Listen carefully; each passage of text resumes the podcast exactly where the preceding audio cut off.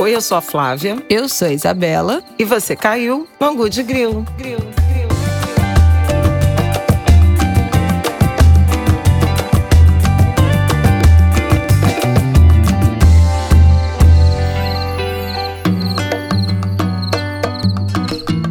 Oi, gente. Boa terça-feira pra vocês. Flávia, uma voz um pouco borocochô nessa nossa abertura, hein? Tô com o joelho doendo, gente. Vocês não sabem que horas a gente tá gravando isso. Domingo, 11h27 da noite. É tudo. Pois é. Por vocês, meninas. É tudo por vocês. Bom, sem mais delongas. É muito amor por angu. Esse, esse episódio vai ter que ser curto, porque a gente tá assim, no, na hora extra do domingo. Mas vamos dar uma passada rápida sobre a situação política dessas pré-candidaturas das eleições que estão chegando. 2022 já começou. Pois é. Bolsonaro, Moro, Lula, Alckmin, a Neto também metido nessa história, todo mundo. Sérgio Moro. Tentando se encontrar aí para fazer a sua chapa para 2022, escolhendo seus partidos. Vamos ter nosso bloco, é claro, né, da Feira Preta com o Facebook. Essa é a nossa terceira semana aqui, se você perdeu os blocos anteriores, sobre ações afirmativas e mercado de trabalho, só voltar nos últimos dois episódios, porque essa semana a gente vai falar sobre protagonismo feminino, tópico muito importante da luta racial nos últimos anos, nos últimos 20 anos no Brasil, que é a nossa proposta desse quadro com o Facebook e Feira Preta nesse mês de novembro. Estamos comemorando a vigésima edição da Feira Preta e aqui no Angu de Grilo elencando 20 acontecimentos, temas, eventos mais importantes que aconteceram para a luta racial no Brasil nos últimos 20 anos. Essa semana nosso eixo temático é protagonismo feminino. A gente vai falar de dois tópicos aqui no Angu, que são o feminismo negro e o aumento da autonomia profissional e financeira das mulheres negras no Brasil nos últimos 20 anos. E também vão ter mais três pílulazinhas de conteúdo no Instagram lá do Angu de Grilo na quarta, quinta e sexta sexta. Se você estiver ouvindo isso aqui agora, abre aí seu Instagram, arroba de Grilo, vai lá, curte, comenta nossas pílulas. Esse formato que a gente resolveu fazer com o Facebook foi uma aposta, né, de tentar aí fazer essas duas plataformas. Então é importante que a gente tenha os comentários de vocês, as curtidas de vocês, pra galera ver que a audiência do Ango de Grilo é uma audiência engajada e comprometida, né, com a pauta racial. Isso a gente sabe que vocês são, então vai lá deixar um comentáriozinho nas nossas pílulas que já saíram lá no Instagram, tá bom? Faz esse favorzinho aqui pra essas angulers. E para fechar,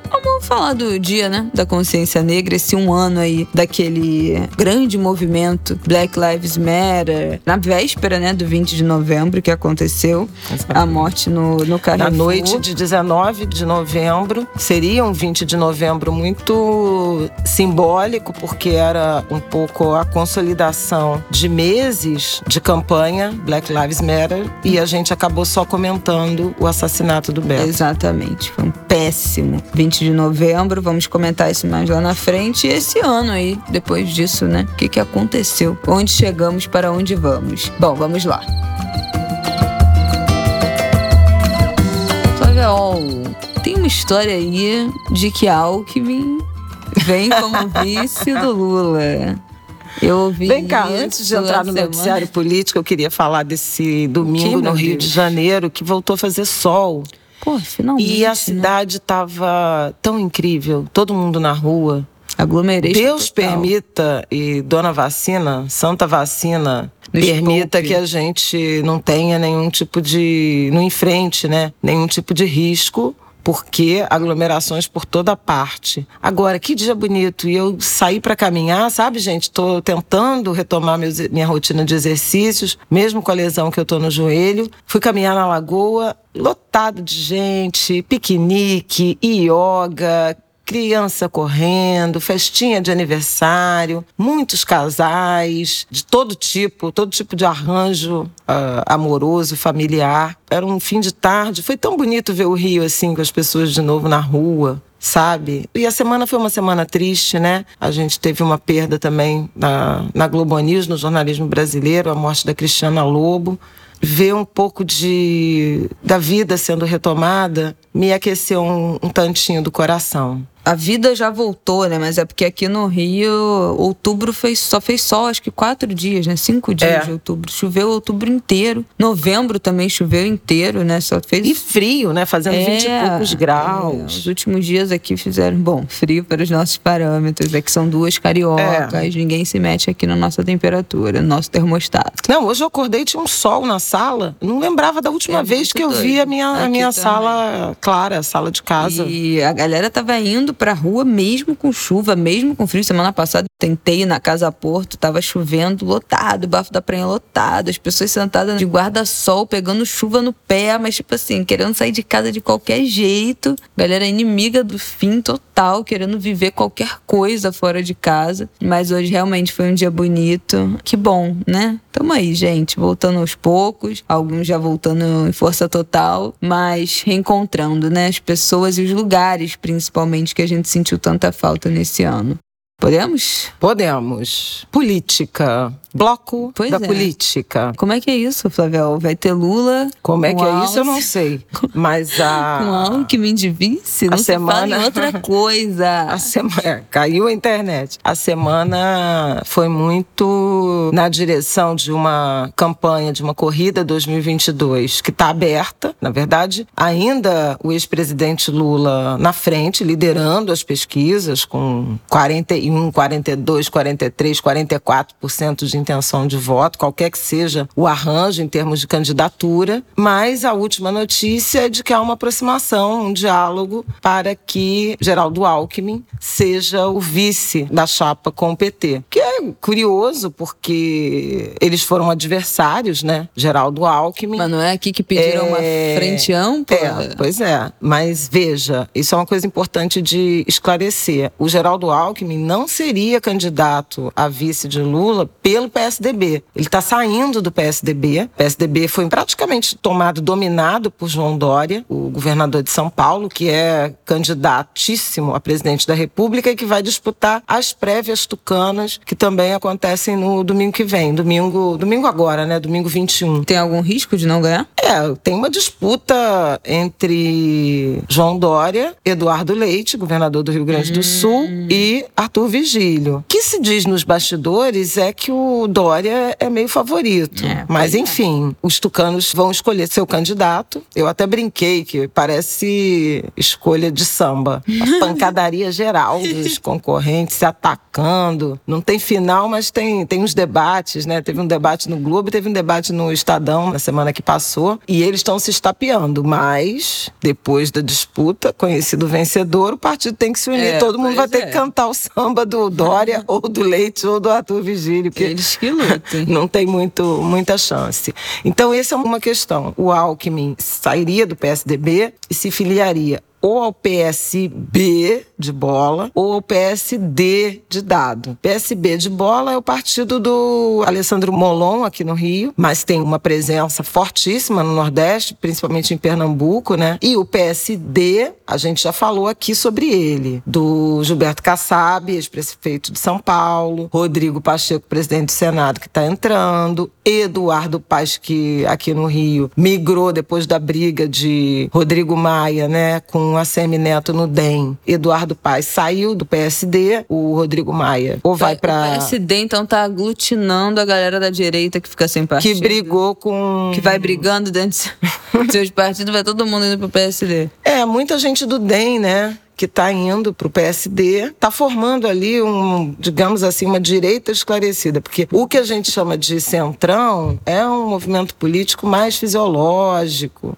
Quer dizer que outros não sejam. Mas essa galera PP, PL, tem notas de, daquele conservadorismo de moral religiosa. Hum, é outro, tá. é outro estilo. É o estilo Arthur Lira, é Essa é Valdemar da Costa Neto. Oportunista de quer cargo. É isso. Quer verba. É esse o, o babado do Centrão. Então, Geraldo Alckmin estaria decidindo para que partido. Até o DEM está no escopo dele. O DEM que vai fundir com o PSL, vai virar a União Brasil. Com o PSL? É, ex-Bolsonaro. Meu Deus do céu. Aconteceu. É, isso já foi anunciado. Chegamos. Mas é por isso que a CM Neto tá nessa. É um que vai sair também, né? Ou não? Tá não, agarrado, ele é dono do, com... ele é dono do DEM, ele tá costurando isso. Meu por isso o Rodrigo Maia saiu e. Não. Rodrigo Maia foi expulso, é um Eduardo Paes saiu, enfim, muita gente está saindo do DEM em razão disso. O DEM também tem o Mandetta, hum? né? O ex-ministro. Que está né? conversando com o Moro. Hum? Pois é, porque aí, aí você teve fenômeno um da semana.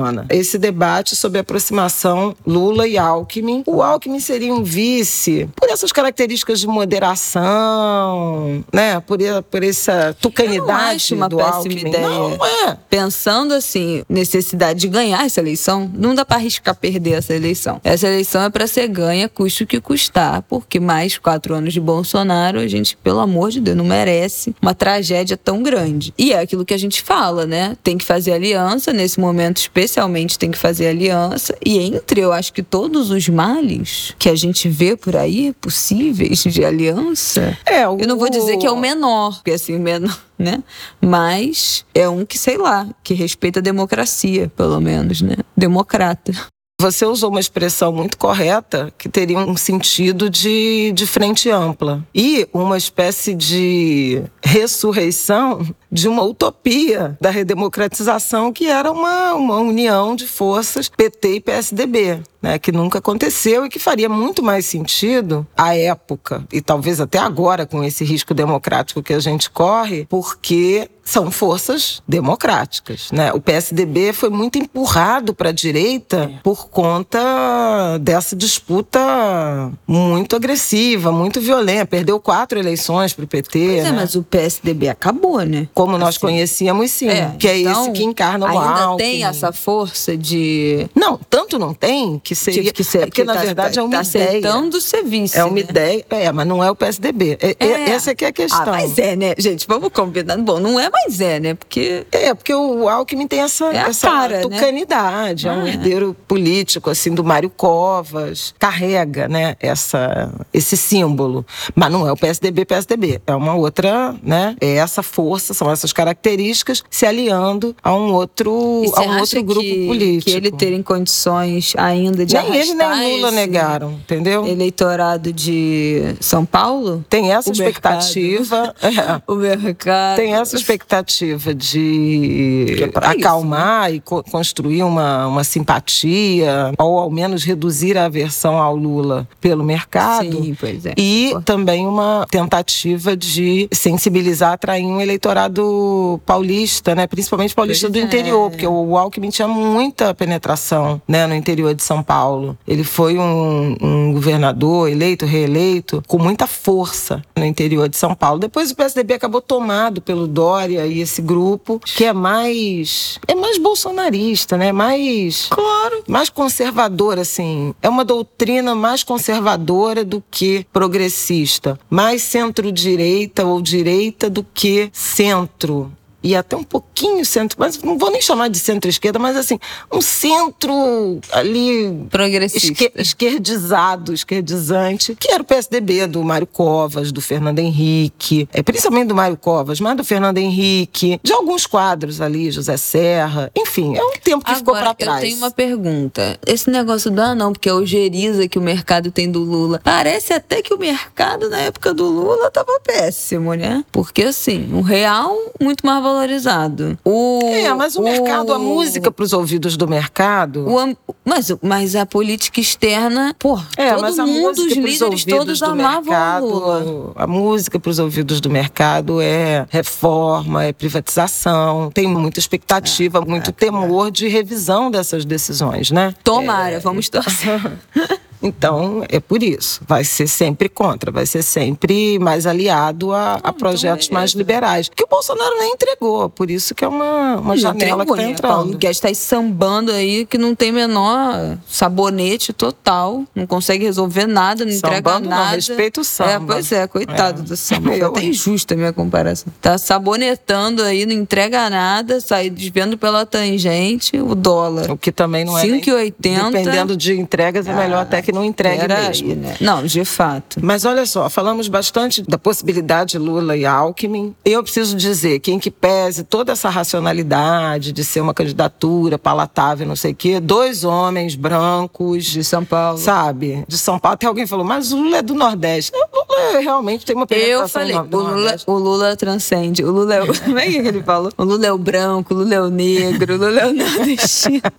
O Lula é tudo. Eu fico um pouco assim, eu tô muito desapontada É. com o que se apresenta como sucessão a, Tem nada de a novo, Bolsonaro. né, ano que gente? vem. Não tem nada de novo. A gente está trazendo de Geraldo Deus, é Alckmin, só- a gente está trazendo Lula. Não tem uma mulher, não tem um negro, não tem, sabe? Não tem. Eu acho muito frustrante a gente continuar discutindo, sei lá, há 25 anos os mesmos nomes, mas seguimos. Outro eixo foi a filiação que seria, e já não mais será, do Bolsonaro ao PL, Partido Liberal, do Valdemar Costa Neto, que já foi preso, envolvido em vários escândalos políticos, centrão em seu esplendor. Havia essa perspectiva de o Bolsonaro se filiar ao PL para encabeçar a chapa, e o PP, que é outro partido do Centrão, partido de Arthur Lira, indicar o candidato a vice. Ele foi muito criticado, essa notícia chegou a ser anunciada que a filiação seria assinada no dia 22 de novembro, e nesse domingo o Valdemar Costa Neto avisou que foi adiada por tempo indeterminado. Jesus. Aí agora talvez o Bolsonaro se filie ao PP e aí o PL faça o candidato a vice. Enfim, mas é central, é tudo central. A terceira coisa, terceiro fato, né, da semana, foi a filiação do Moro ao Podemos, com um discurso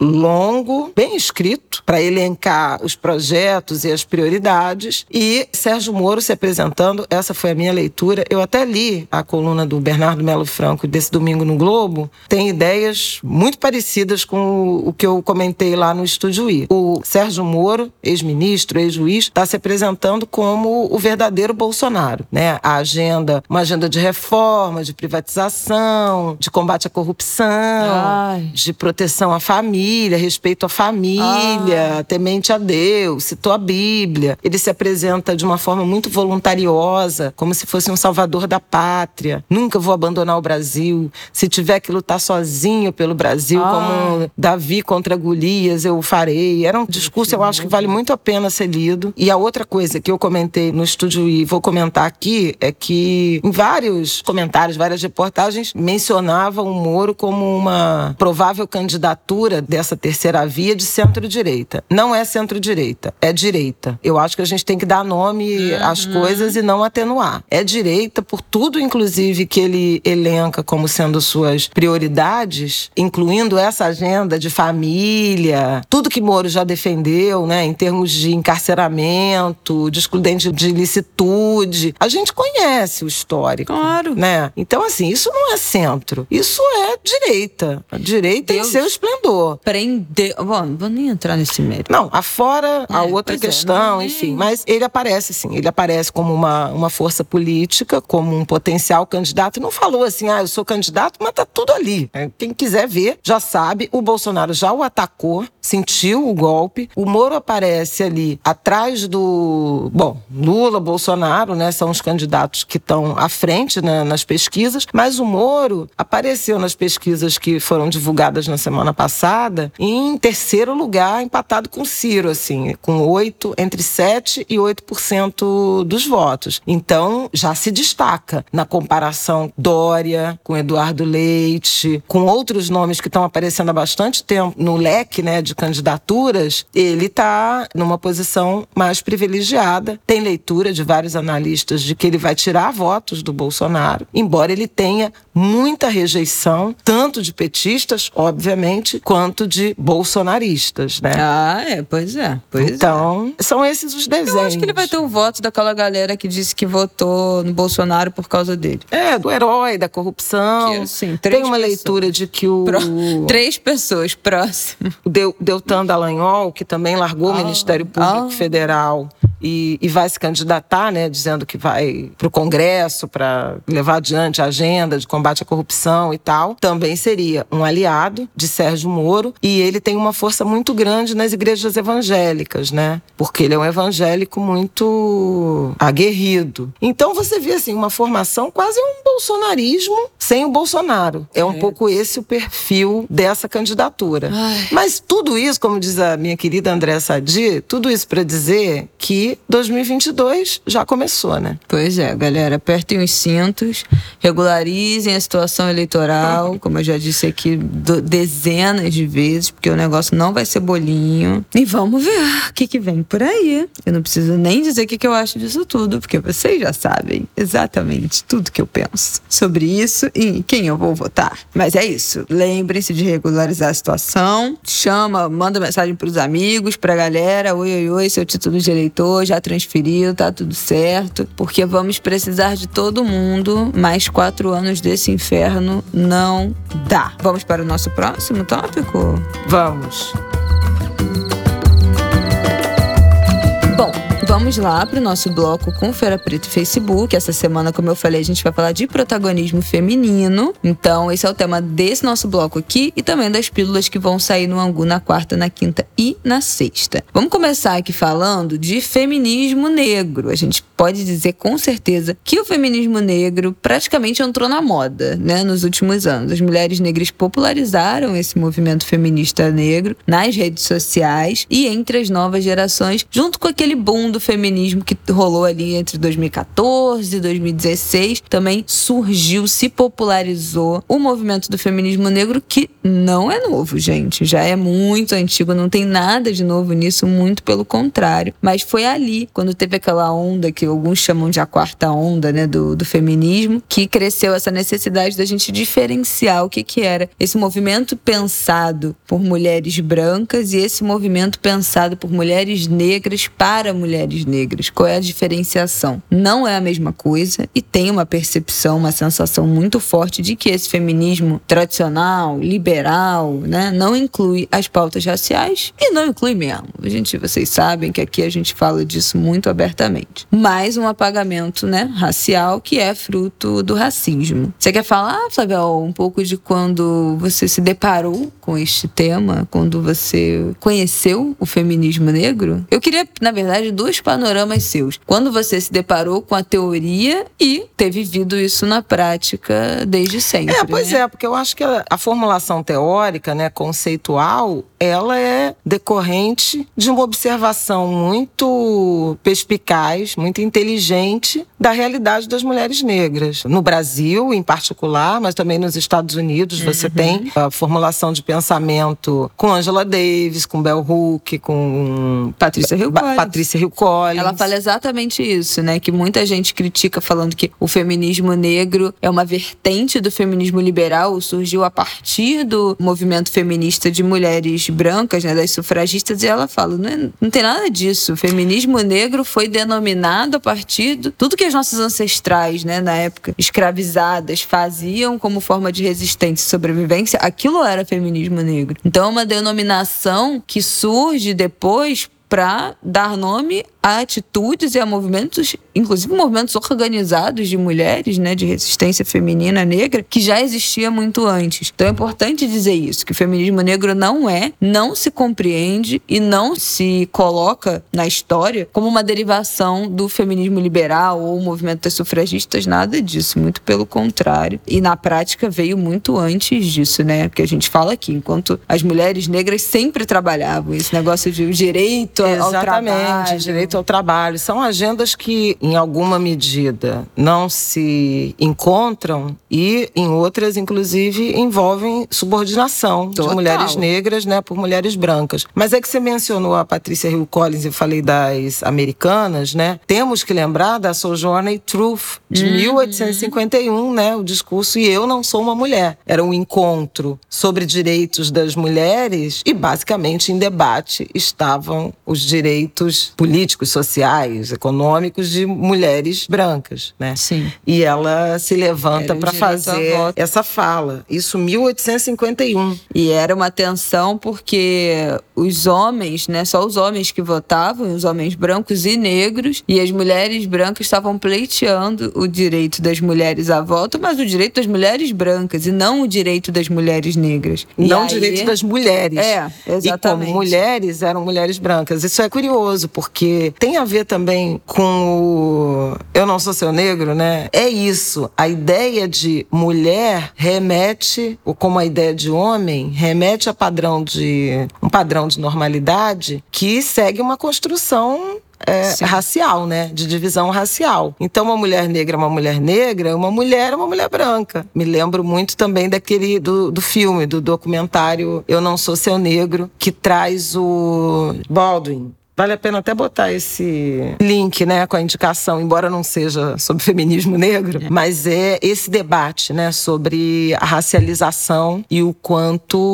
outros grupos estão excluídos. E a Sojourner Truth, ela faz exatamente essa indagação. E eu não sou uma mulher porque não mereço esses direitos, então veja que essa tensão já existia a partir da luta por direitos, a partir da oralidade, uhum. e esse elenco aí de feministas negras, como a gente chama, identifica isso. Olha, peraí, não é a mesma coisa. A gente sempre trabalhou, a gente sempre cuidou das nossas famílias, chefiou famílias. Então tinha um debate sobre autonomia, independência, inserção no mercado de trabalho, acesso à escolaridade, que não combinava com a vida real das mulheres brancas. Os direitos políticos, que também não eram compartilhados pelos negros. Isabela me perguntou: ah, quando é que você encontra o conceito e quando é que você experimenta? Eu sempre experimentei, eu sou uma uhum. filha do feminismo negro, né? A minha mãe é uma mulher que saiu da Bahia, que veio para o Rio de Janeiro trabalhar. Mesmo na Bahia, ela já trabalhava, ela era independente, ela ajudava a família. Isso nos Foi a última. Ela veio para o Rio de 50. Janeiro em 1960. Então, assim, nos anos 50, 50 do século XX, minha mãe já era uma mulher que trabalhava em Cachoeira, uhum. depois em Salvador. E sempre, assim, sustentou a casa, sempre foi eh, provedora, né? Meu pai tinha uma vida profissional muito irregular. Então, minha mãe sempre foi o pau da barraca. É nesse sentido, quando eu encontro, praticamente já no, no século XXI, né, dos anos 2000, essa conceituação, né, de uma forma eh, formalmente uhum. conceituada, não me causa espanto. Tem uma lógica e uma compreensão muito evidente. Então, quando eu leio Lélia Gonzalez, quando ouço, eu leio Sueli Carneiro, Jurema Werneck, Lúcia Xavier, Conceição Evaristo, que não é da formulação teórica, mas que também tem essas ideias Carolina contidas. Maria Jesus, Carolina Maria de Jesus. De despejo, pelo amor de Deus. Isso é muito evidente. Sim, depois de Jamila Ribeiro, que populariza isso, né? Sim. De uma forma muito. Aí de Jamila isso. Ribeiro, aí Giovana Xavier, aí a Catiúcia Ribeiro, a Carla Cotirene, cada uma no seu eixo, a Cidinha Silva. Sim. Você tem várias dessas mulheres, dessas pensadoras, popularizando e nos aproximando, se aproximando principalmente das jovens. Que aí é uma coisa assim, a Isabela já aprendeu na universidade, já foi apresentada, confrontada com essa linha de pensamento teórico que não existia na minha época de universidade. Não, é, com certeza. Isso na verdade, começou no meu último ano da, do ensino médio, em grupo de, de Facebook. Caí, assim, num grupo de Facebook de feminismo negro. Acho que tinha esse nome, era Feminismo Negro Brasil, o nome do grupo. E ali que eu fui dando com um monte de termo, assim, que eu nunca tinha ouvido falar. Hipersexualização, colorismo, umas coisas assim que eu ficava, gente, eu nunca ouvi isso na minha vida, mesmo fazendo parte de uma realidade de acesso à educação e de intelectualidade né, na família, a questão racial nunca foi um não assunto, sempre foi algo dito na nossa casa. Mas essas terminologias, esses conceitos fechados, essas coisas, para mim tudo aquilo foi muito novo. E na faculdade, cheguei na faculdade sabendo um pouco disso, de alguns meses em grupo de Facebook, e encontrei uma galera que era muito politizada. Algumas pessoas que entraram comigo, né, Vitória, Vitória Regia, minha amiga, que já tinha uma outra bagagem, assim, muito mais avançada dentro desses temas, né? Dessa temática racial de mulheres negras e que foi imprescindível, no, todas as nossas conversas, tudo que eu aprendi, assim, com a Vitória e com outras mulheres também na, na disciplina Intelectuais Negras, né? Da Giovana Xavier, que eu fui da primeira turma dessa disciplina na Faculdade de Educação, peguei como uma eletiva. Eu já cheguei cheguei, né, no início da faculdade, muito confrontada com isso, e em 2014, no momento de acirramento de tensão no Brasil, louco, né, naquela eleição, Dilma e Aécio, que foi o começo do, do fim, eu diria. Uma polarização absoluta, né, naquela eleição, muita, muita, muita treta no Facebook por conta daquilo, e já mergulhei nisso pelas teorias, por esses conceitos, e fui identificando. Eu acho que isso que é o mais legal de quando você encontra, você vem de uma família de mulheres negras que vivem, né, o empoderamento feminino muito antes do empoderamento feminino ser uma, uma expressão da moda e se encontra com esses conceitos na academia e vai reconhecendo esse caminho. E eu acho que isso que é o importante da gente, das novas gerações, das mais novas, a gente reconhecer o caminho que foi feito antes, né? Ninguém, gente, ninguém de 20 anos inventou a roda, assim. Por mais que a gente faça, ai, trabalhos incríveis de divulgação científica, né, de, de pesquisa, de popularizar esses termos, de popularizar esses ensinamentos, a gente tem que reverenciar quem veio antes. E quem veio antes pode ser Beatriz Nascimento, pode ser Luísa Barros, pode ser é, Rosália Lemos, são todas feministas lá do início do movimento feminista negro, lá nos anos 60, no início organizado, né, como uma organização. Lá nos é, anos é, 60. Muita força nos anos. A partir da, da redemocratização, que essas as organizações do movimento negro de mulheres, elas ganham corpo, se formaliza. Guelé 10, uhum. né? A própria Crioula, o próprio CERT da Cida Bento. São todas organizações que estão com seus entre 29 e 31, 32 anos. E eu acho que, óbvio que é importante a gente reverenciar essas mulheres que encabeçaram esses movimentos organizados e que muitas continuam aí na luta, né? A gente citou várias aqui que estão vivas, estão trabalhando, estão falando e também ganharam uma nova camada de visibilidade, né, nos últimos anos com a explosão dessa discussão ter virado algo mais pop, pelo menos na internet, mas também que a gente faça um caminho para identificar esse movimento e essas trajetórias as trajetórias das mulheres negras das nossas famílias, né? Que isso gere na gente um movimento de resgate da nossa própria história. Pô, quem era minha avó? Eu passei a entender muito mais a minha avó a partir desse momento em que eu fui mergulhando no que era ser uma mulher negra no Brasil há 70 anos atrás,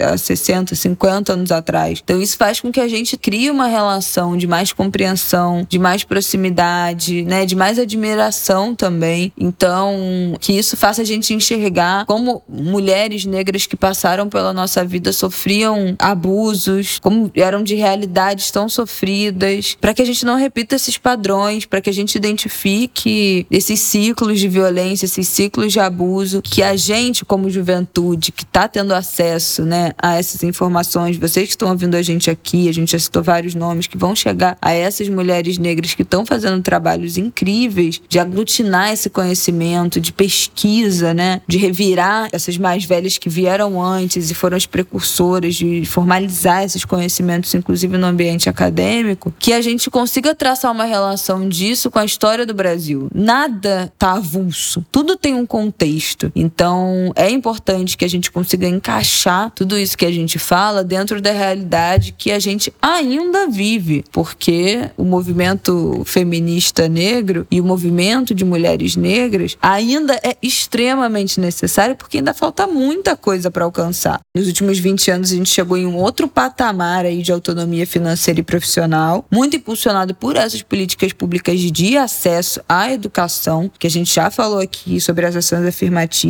também os programas de transferência de renda como o Bolsa Família, que direcionam né, os benefícios para as mulheres, uma decisão político-social, social-econômico de direcionar esse dinheiro na mão das mulheres, que, são, que é quem sabe gastar, que é quem tem responsabilidade pela criança, que é quem organiza as finanças das famílias brasileiras, que faz a gestão da casa. Então é uma decisão que esse benefício seja no nome da, das mulheres. A gente já falou sobre isso aqui, não tem muito tempo, quando a gente falou do fim do Bolsa Família, sobre essa decisão de que esses benefícios de redistribuição de renda sejam no nome das mulheres. Então, muito se alcançou em independência financeira e autonomia profissional nos últimos 20 anos, que é o período que a gente está falando aqui, mas ainda falta muito, né? Falta, falta muito. É importante também a gente trazer essas lacunas, essa agenda, essas demandas, esses passivos. Estou listando aqui várias palavras para definir essa situação. A gente tem uma tradição de trabalho trabalho fora de casa, de busca por trabalho remunerado. A gente tem uma tradição empreendedora, sem dúvida alguma, mas tudo ainda muito confinado no precário, né? Na baixa remuneração, num trabalho sem formalidade, informal, muitas vezes autônomo, mas sem o salto, né? Sem o salto da renda, uh, do trabalho formal. Na semana passada a gente falou um pouco disso, né? uhum. né? Dessas distâncias, sem a perspectiva de uma empreendedora autônoma se tornar uma empregadora formal, Sim. que é o salto mesmo, de você virar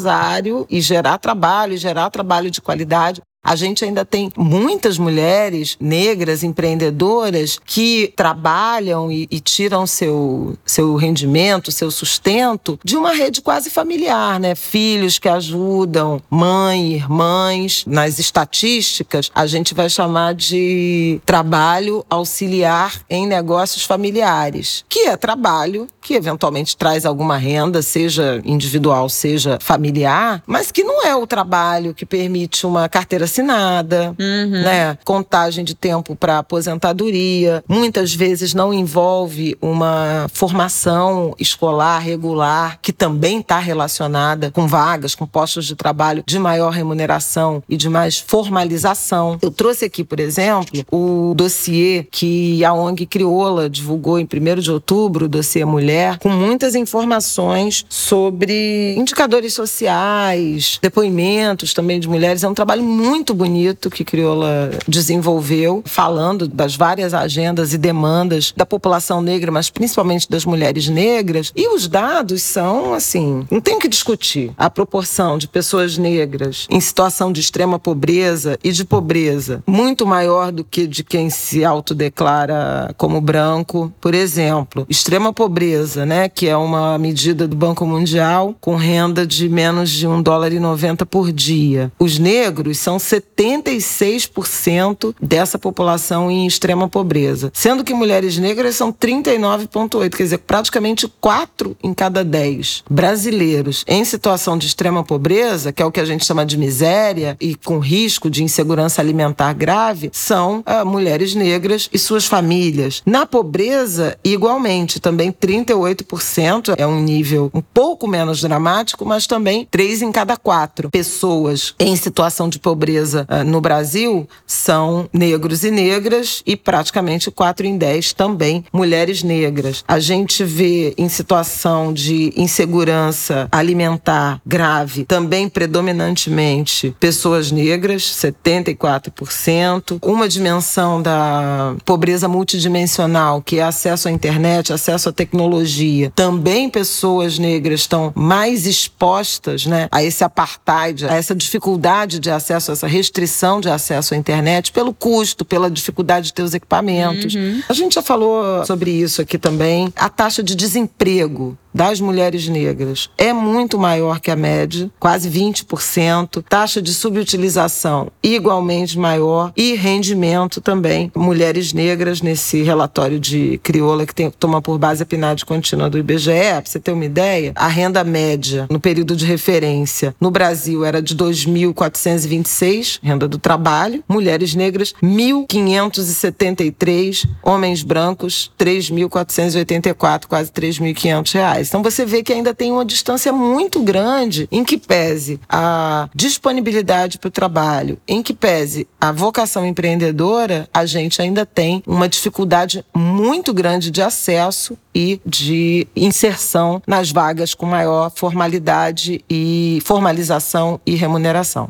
O cenário continua muito ruim, muito desigual, mas teve melhora, né? O que faz a gente pensar como não era ainda muito pior antes, se melhorou tanto. Nesses últimos 20 anos, antes era a situação terrível, mas melhorou. É, acho importante também a gente, quer dizer, claro que a gente tem que trazer os desafios, mas a própria série, né, as últimas semanas de encadeamento, a gente vê muito nitidamente que houve um aumento uh, de protagonismo, um aumento de presença negra na classe média a partir da educação, né? Os especialistas chamam atenção para o fato de a maior revolução que aconteceu no Brasil no século XX foi o salto na escolaridade feminina feminina. As mulheres nos anos 70, até os anos 70 do século XX, uma taxa de analfabetismo maior que a dos homens, uma taxa também de, de acesso a ensino médio, a educação superior infinitamente menor que a dos homens. Quando a gente chega na virada do século XXI, taxa de analfabetismo das mulheres inferior, né,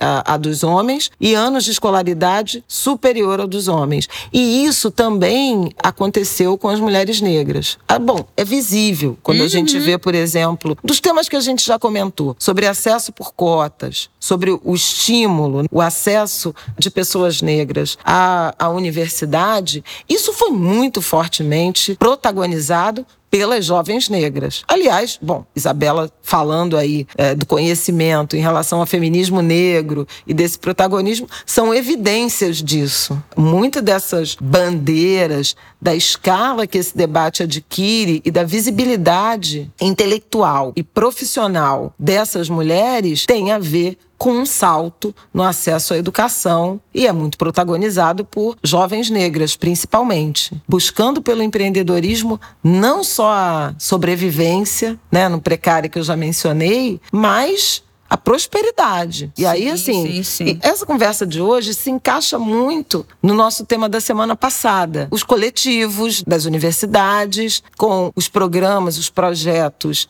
de aumento de acesso de negros ao mercado de trabalho e a própria decisão de consumo, né? Claro, tá tudo relacionado. Tudo interligado. E dentro desse dessa ascensão, né, das mulheres negras, o empreendedorismo, a gente já falou aqui, minha mãe falou, né, são a maioria entre as empreendedoras. No Brasil, o empreendedorismo tem a cara feminina e negra por natureza. E foi o que a gente já falou aqui, não necessariamente nem sempre por sonho também, muito por necessidade. A gente conversou aqui com a Julie Souza. Ela é transista e dona do Zen Afro Estilo. Vai lá dar uma conferida no Instagram dela, arroba Zen Afro Estilo com Z.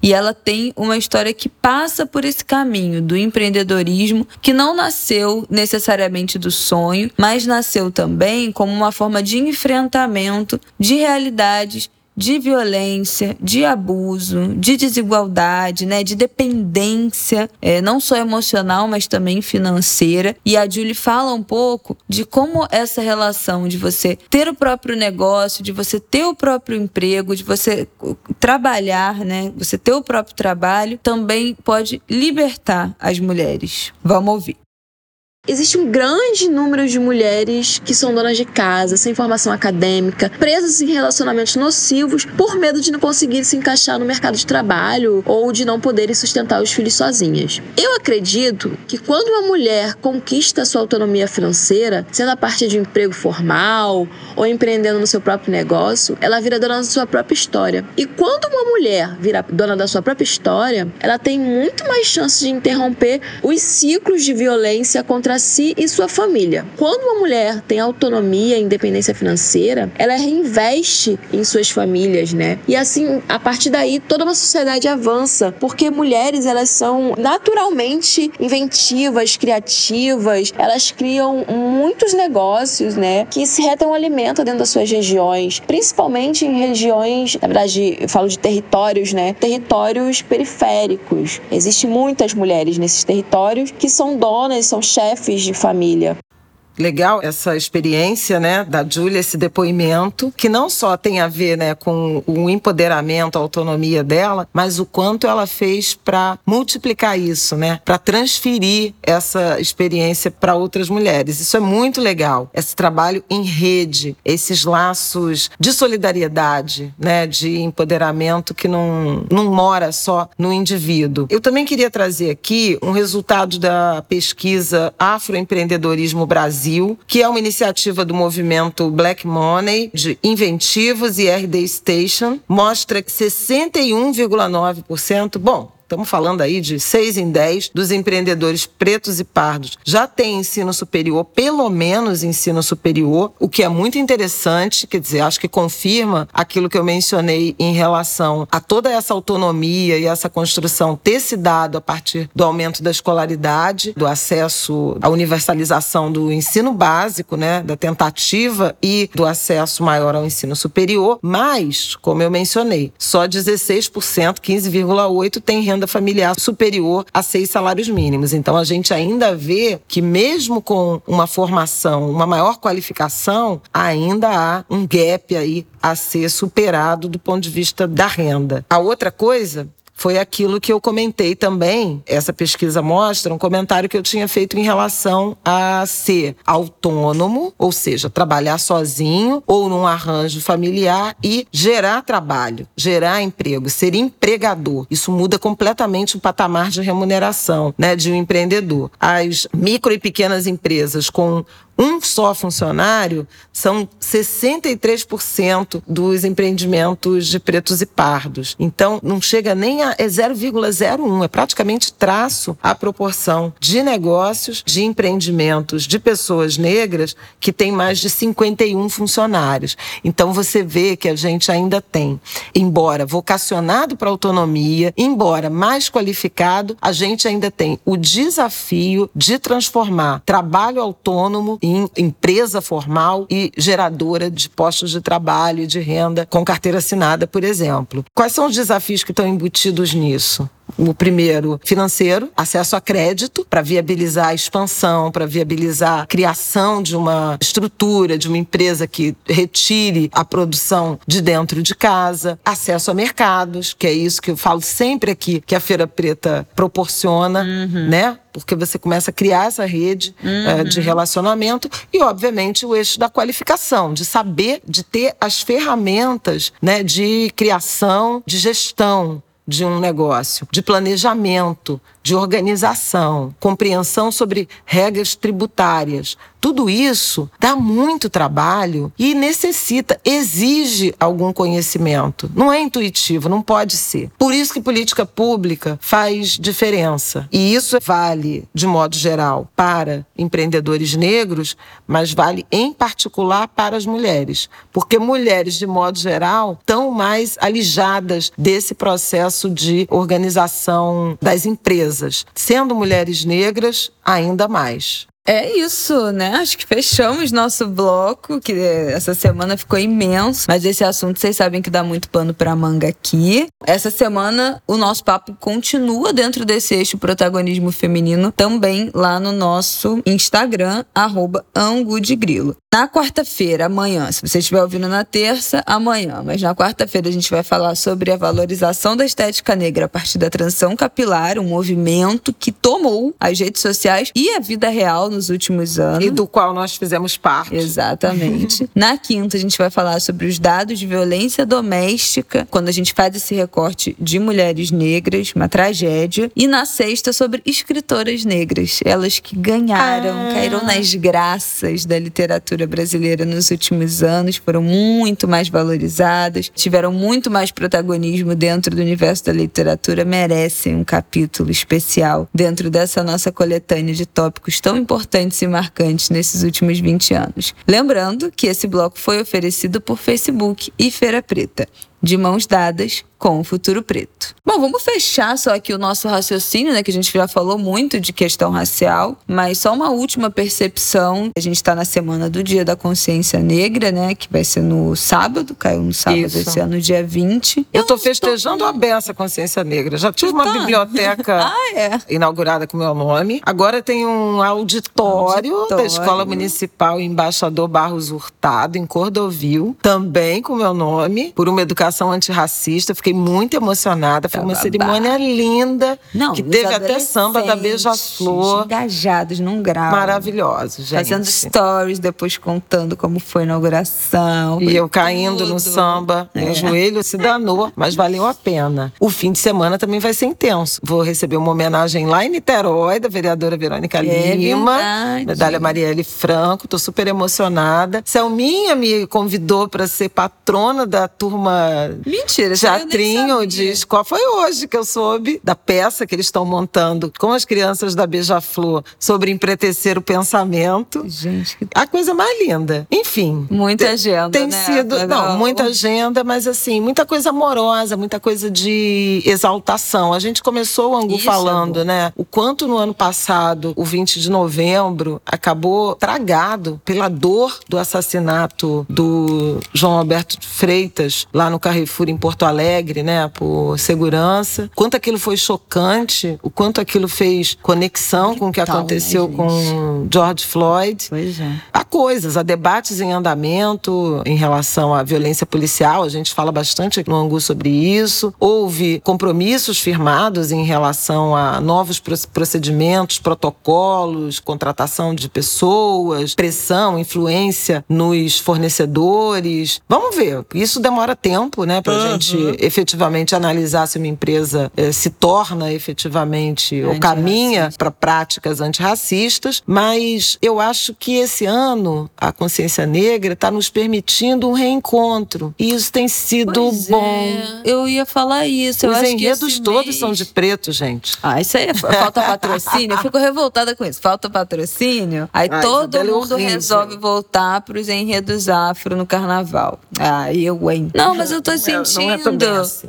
esse mês, de certa forma, mais leve. Não sei, não sei se as pessoas não estão falando muito desse novembro negro, se tá todo mundo tão cansado desse último ano que a gente teve, porque geralmente tem uma produção mais intensa, né? De conteúdo, de ativismo, nananã, de material. Não, tá tendo muita coisa. Você tá muito. Não, você tá eu... muito com. criando Martinico é, e sei. fazendo as suas gravações. Não, mas o que eu tô falando. Presenciais é e. Eu sei, mas o que eu tô falando, não tô falando de eventos eventos de celebração, que eu estou falando nas redes sociais. Hum geralmente nos últimos anos teve mais conteúdo sendo produzido sobre essas questões. E eu percebi nos últimos anos uma coisa mais didática, né? Do que que é, quais palavras não se deve usar. Ah, entendi. O que Tem razão. que é, Acho é, que a gente superou essa fase. O que que é racismo estrutural, uma coisa muito beabá assim, nos últimos anos, que eu não tenho visto esse ano. E aí eu não sei se o debate extrapolou as fronteiras de novembro, dentro dessa bolha, tá, gente? De rede social mesmo, que a gente sabe que é uma bolha. Mas se extrapolou novembro e é algo que a gente tem batido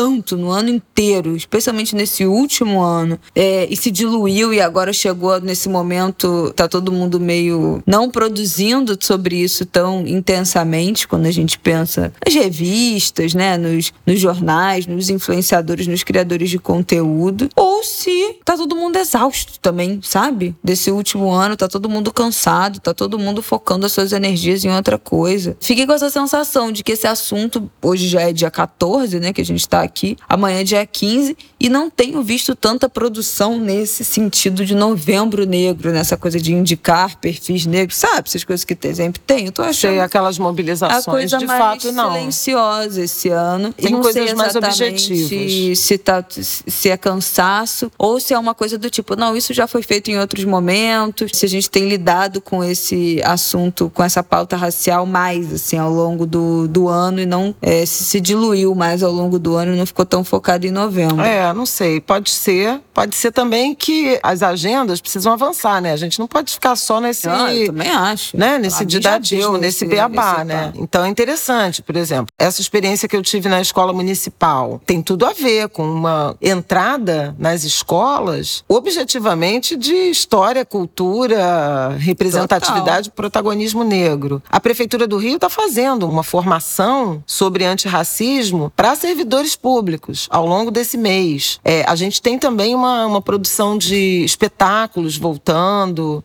Sim. Né? Já falamos na semana passada aqui do Marighella. Marighella, pois é. Também traz. Então, assim, é, são outras formas. O fim de semana, Thaís e Lázaro, lindos, Capa maravilhosos. Da, da revista Ela. Mas, assim, com uma outra abordagem, falando de amor, de um casamento longo, de relações de cumplicidade, os corpos lindos, pois maravilhosos. É, é tá outra. Não é um negócio assim, né? ah, contra o racismo e tal. Mostrando outras dimensões.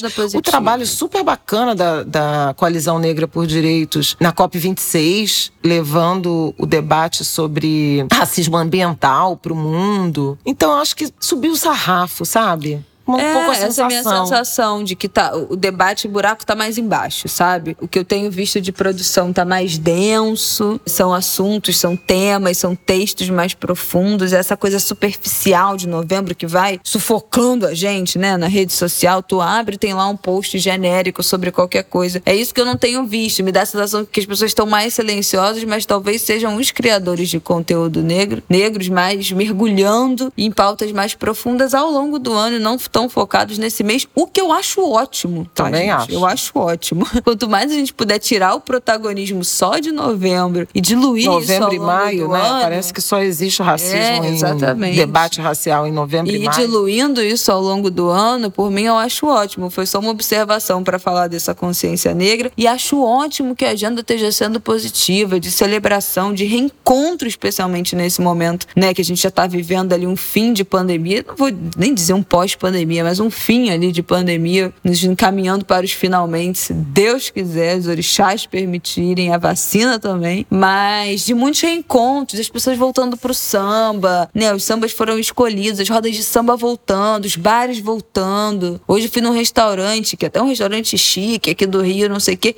A gente tava, eu, Rafael e Martin, saiu uma mesa assim de, sei lá, umas 10 pessoas negras que estavam nesse restaurante. E eu fiquei tipo, meu Deus, tô passada.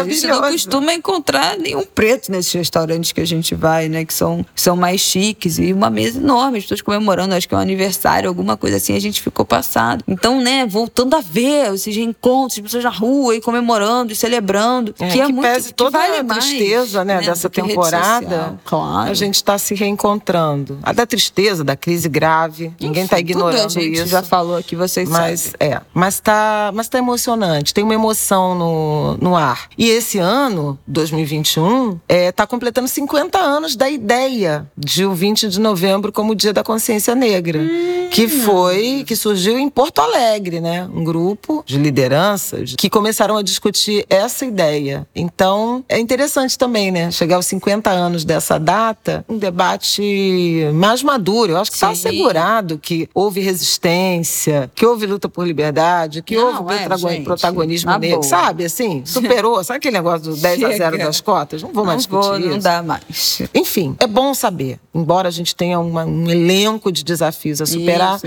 mas é bom ter caminho. uma, um respiro, né? uma possibilidade de encontro, de abraço, de sorriso, de gratidão, de regozijo, para citar o. Regozijo. para citar o, o Gil do Vigor em relação à nossa trajetória, né? A trajetória das pessoas negras.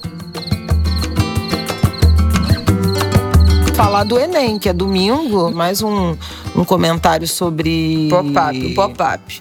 É, um comentário sobre um assunto que merece observação, que a gente vai precisar ficar atento. A primeira prova é nesse domingo, né? Dia 21, e a segunda, dia 28. E na semana que passou, 10 dias, 15 dias da prova, 37 servidores do INEP, que é o órgão federal né, ligado ao Ministério da Educação responsável pela prova, pediram exoneração por denúncias de problemas no fluxo de trabalho, assédio moral, perseguição ideológica. É uma coisa horrorosa. Há muita preocupação em relação a isso. Não exatamente em relação a essa prova, porque pelo prazo é difícil que todo o processo né, de distribuição, de produção e distribuição das provas desse ano já não tivesse sido iniciado. Mas o que, que pode acontecer daqui em diante? Que Como será essa substituição? Que providências serão tomadas em relação a essa gestão com essas denúncias? Isso não é um, um fato isolado. A gente sabe, por exemplo, que o Sérgio Camargo da, da Fundação Palmares está proibido de exercer atividade de gestão, contratação, demissão de funcionários, tudo ligado a recursos humanos por denúncia de assédio, de assédio moral. Então, assim, essa é uma marca, né, desse governo, da total. perseguição de quem supostamente pensa diferente. E isso está acontecendo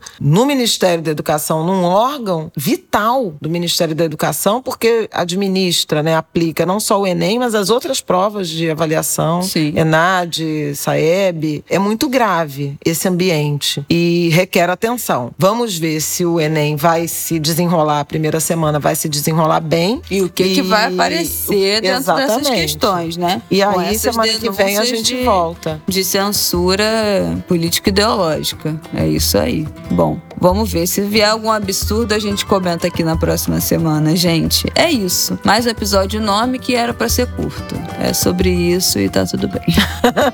Não esquece, vai lá no nosso arrobango de grilo para comentar as nossas pílulas com feira preta, porque isso é importante pra gente, tá bom? Um beijo, até semana que vem. Até semana que vem. Boa semana. Valeu, zumbi. Dandara e Aqualtune.